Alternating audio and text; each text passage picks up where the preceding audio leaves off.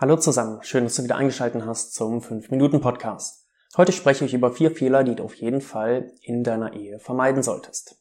Dieser Podcast ist für dich, wenn du nicht sicher bist, ob du diese Fehler machst. Falls du nach jedem Fehler sagst, oh Mist, die sind mir alle schon unterlaufen, keine Panik, bleib einfach beim Podcast dabei, abonniere den Kanal und mit der Zeit werden wir Mittel und Wege finden, um mit den großen und kleinen Problemen in deiner Ehe umzugehen und die Zeit mit deinem Ehepartner wieder zu der wunderbaren Zeit werden zu lassen, die sie früher einmal war. Vielleicht hast du eine Vorstellung von einer perfekten Ehe. In dieser gibt es keine Fehler und die großen Verletzungen, die die meisten Ehen erleben, bleiben aus. Vielleicht sagst du an dieser Stelle auch, diese schwierigen Zeiten haben uns zusammengeschweißt. Trotzdem wünsche ich mir, dass so etwas in unserer Ehe nicht nochmal vorkommt. Falls wieder so eine Situation auftaucht, direkt vorweg, eine Offene Kommunikation ist hier das A und O, um euch vor noch größerem Schaden zu bewahren. Erzähle deinem Partner, wie du berührt worden bist, was du in diesen Momenten fühlst und wie sein oder ihr Verhalten dich verletzt hat.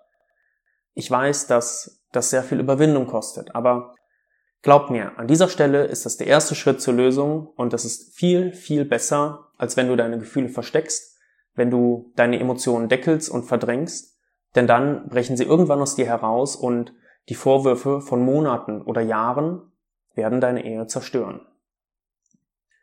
Es gibt einige Fehler, die du auf jeden Fall vermeiden solltest, da sie sehr schwer zu vergessen und noch schwieriger zu verzeihen sind. Es spielt keine Rolle, wie oft du dich dann entschuldigst und versprichst, dass das nicht wieder vorkommt. Manchmal reicht so ein großer Fehler oder eine Serie von vielen kleinen Fehlern, an denen nicht gearbeitet wird und das Vertrauen ist zerstört. Um die Wiederholung eines Fehlers zu vermeiden, mache dir bewusst, dass du einen Fehler gemacht hast, verstehe, was falsch ist an deinem Verhalten und warum du deinen Ehepartner verletzt hast, versuche, dich in ihn oder sie hineinzufühlen. Manche von uns wiederholen den gleichen Fehler immer wieder. Hier hilft es, einmal einen Schritt zurückzugehen und sich zu fragen, wie es überhaupt dazu kommen konnte. Was sind die äußeren, was sind die inneren Umstände, was für Gefühle und Bedürfnisse stehen dahinter. Starten wir mit dem großen Fehler Nummer eins: Du lügst deinen Ehepartner an. Hier liegt mal, abgesehen von großen und schwerwiegenden Lügen, der Teufel im Detail. Du benutzt eine Notlüge, weil du denkst, dein Ehepartner wird es sowieso nie herausfinden. Wie, ich war noch eine Stunde länger arbeiten, ich habe mich nur kurz mit ihr unterhalten, ich rufe gleich an, ich hatte wirklich nur ein Bier, ich habe nicht gesehen, dass du angerufen hast, ich hatte einen Orgasmus, klar, wie du mich berührst, ist sehr schön, nein, das ist kein neues Outfit, ich mag deine Freunde, ich mag deine Eltern, ich hatte nie was mit ihr oder ihm. Ich war das nicht, du kannst das toll. Wir sind nur gute Freunde. Du denkst dir dann in diesem Moment, da bin ich aber nochmal davon gekommen. Oft kommt es aber zu verschiedenen Umständen, sodass dein Ehepartner es doch herausfindet. Eine Ahnung bekommt, ein Kollege oder Freund oder Freundin etwas sagt und so weiter und so fort. Das Problem ist, wenn dein Ehepartner es herausfindet, wird er oder sie sich betrogen fühlen, egal wie klein diese Sache auch ist. Jetzt kannst du diese Lüge aus der Welt schaffen mit Beteuerung und Ausreden. Das Schlimme aber ist, euer Vertrauen hat einen Knacks bekommen. Dein Ehepartner wird sich von nun an bei jeder kritischen Situation fragen, ob du sie oder ihn belügst. Und schlimmer, auch bereits vergangene Dinge werden in Zweifel gezogen. Du kennst es vielleicht von den Wahlen in Amerika.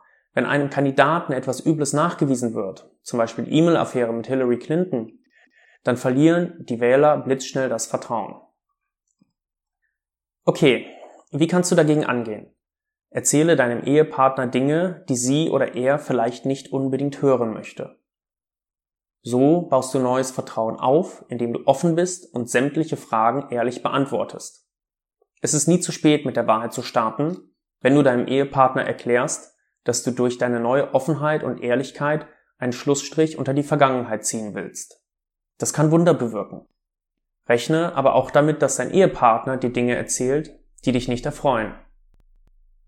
Mache dir das ganz klar bewusst, dass du hier verständnisvoll reagieren musst. Ansonsten zerstörst du direkt wieder diesen neuen Raum des Vertrauens. Fehler Nummer zwei: Mangelnder Respekt. Es kommt oft vor, dass ihr euch in eurer Ehe mal auf die Nerven geht, keine Lust auf den anderen habt und keine Probleme besprechen wollt. Nur verlier niemals, und ich wiederhole es nochmal, niemals den Respekt vor deinem Ehepartner. Manchmal kommt es in einem Streit dazu, dass beide Ehepartner sehr emotional werden und das sind die Situationen, in denen ihr vielleicht Dinge sagt, die nicht ungeschehen gemacht werden können. Aber die Ehe ist ein Ort, in dem jeder Partner sein kann, wie er ist, mit all seinen Stärken und Schwächen. Hier werden diese akzeptiert und hier gibt es einen Raum für sie. Also sei nicht respektlos und nutze diese Schwächen aus, so verlockend es auch manchmal in diesem Moment sein mag. Was kannst du dagegen tun? Atme tief durch. Ich wiederhole es nochmal. Ignoriere den Drang, etwas Böses zu sagen oder zu tun. Notfalls sage, ich brauche mal eben eine Minute, verlasse den Raum, versuche dich zu entspannen und führe erst danach die Diskussion weiter. Und nur, weil dein Ehepartner sich bisher hat respektlos behandeln lassen, bedeutet das nicht, dass er oder sie das noch weiterhin machen lässt. Hierzu kommt auch noch eine Folge, wie du den Respekt in deiner Ehe zurückgewinnst. Was an der Stelle auch noch wichtig ist, wenn du sagst, du nimmst dir diese Minute Zeit, sag es wirklich und ignoriere deinen Partner nicht, denn das macht sowohl Männer als auch Frauen Fuchs Teufels wild. Sage, du brauchst Zeit, gib mir bitte die Zeit und wir sprechen später darüber. Okay, Fehler Nummer drei. Kontrolle. Versuchst du deinen Ehepartner zu kontrollieren oder kontrolliert er oder sie dich?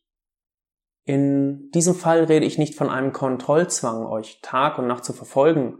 Es gibt eine viel subtilere Art, in der Ehe Kontrolle auszuüben. Diese Art ist in der Ehe viel verbreiteter als in jeder anderen Art von Beziehung, weil Ehen über den längstmöglichen Zeitraum halten und dabei die maximale Zeit zum Entwickeln dieses Kontrollzwangs entsteht. Hierbei geht es um die Kontrolle einmaliger Gelegenheiten, die ungenutzt verstreichen. Überlege kurz, wann hattest du das letzte Mal die Gelegenheit, einen Traum zu verwirklichen?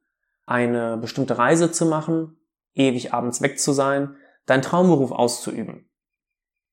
Was auch immer in deiner Liste der noch unerfüllten Träume steht, wie reagiert dein Gatte oder deine Gattin darauf? Unterstützt er oder sie dich in deinen Träumen? Oder versucht er oder sie dich klein zu halten und zu kontrollieren, damit sich am jetzigen Zustand bloß nichts ändert? Vielleicht neigst du ja auch selbst dazu, das bei deinem Ehepartner zu tun. Du kannst jetzt argumentieren, du willst doch bloß das Beste für euch. Es ist absolut okay, deinen Ehepartner zu ermutigen, die Chancen zu nutzen und den bestmöglichen Weg zu gehen. Aber gib nicht vor, wie dieser Weg aussehen soll. Damit veränderst du fundamentale Überzeugungen und Einstellungen deines Ehepartners, den du doch eigentlich genau wegen seines Charakters geheiratet hast.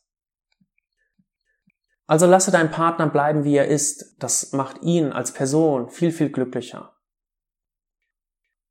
Vielleicht kennst du das, wenn Pärchen nur noch in der Wir-Form reden. Vielleicht gehören du und dein Ehepartner dazu. Grundsätzlich ist das erstmal nichts Schlimmes. Außenstehende bekommen aber schnell das Gefühl, ihr seid ein und dieselbe Person. Das passiert oft, wenn Menschen in einer Ehe sich immer weiter anpassen, was grundsätzlich auch erstmal nichts Schlimmes ist. Meistens werden dabei aber die eigenen Prinzipien und Überzeugungen, die eigenen Wünsche und Träume vergessen. Natürlich können eure Wünsche, Prinzipien und Überzeugungen auch sehr ähnlich sein. Frage dich aber, was würde passieren, wenn ihr jetzt getrennt werdet. Vielleicht werden dann lang vergessene Wünsche wieder erweckt. Es werden Dinge von dir getan, die du 20 Jahre lang nicht getan hast. Frische Singles berichten oft davon, dass sie sich plötzlich bei Aktivitäten wieder so lebendig fühlen, dass sie genau das tun, was sie möchten und völlig aufgehen können in ihrem Tun. Das liegt daran, weil sie das machen, was sie wirklich machen möchten. Natürlich kann eine Ehe auch mit sehr viel Selbstaufgabe funktionieren, aber auf Dauer ist es nicht gesund. Also wertet eure Unterschiedlichkeit nicht negativ, sondern als etwas Positives. Eine Ehe besteht ganz klar aus Kompromissen und natürlich müsst ihr einander anpassen, doch behaltet immer eure eigene Individualität und vor allem lasst eurem Partner auch den Raum für seine Entfaltung. Ihr seid beide zwei individuelle, wunderbare Menschen, die sich darüber freuen können, so unterschiedlich zu sein. Das bringt Spannung, Wachstum, Leidenschaft und Attraktivität in deine Ehe. Nutze deine Chancen, steh zu deinen Überzeugungen und habe den Mut, deine Gelegenheiten zu ergreifen. Sage laut, das sehe ich nicht so und ich mache das jetzt. Kommen wir zu Nummer 4. Deine Erwartungen. Du hast Erwartungen an deinen Ehepartner. Setze dich kurz einen Moment hin und denke darüber nach, welche Erwartungen du hast. Haushalt, Sex, bei Problemen zuhören, Probleme lösen, kochen, putzen, Geld nach Hause bringen, Kinder erziehen. Die Liste lässt sich wahrscheinlich endlos fortsetzen. Jede Erwartung nimmt euch Zeit, die ihr eigentlich mit Quality Time verbringen könntet. Also Zeit für euch. Mein Tipp, Stell dir vor, du müsstest diese Dinge alle alleine lösen. Dann würdest du es doch auch tun, oder? Befreie dich von dem Gedanken, dein Partner soll deine Probleme lösen. Dazu gibt es auch noch eine weitere Folge. Ich hoffe, ich habe dich ein bisschen zum Nachdenken anregen können. Schreib mir, hinterlass mir einen Kommentar oder gib mir auch gerne einen Daumen hoch. Ebenso freue ich mich über ein Abonnement des Kanals. Dann erfährst du jedes Mal direkt, wenn eine neue Folge hochgeladen wird. Bis zum nächsten Mal. Dein Simon.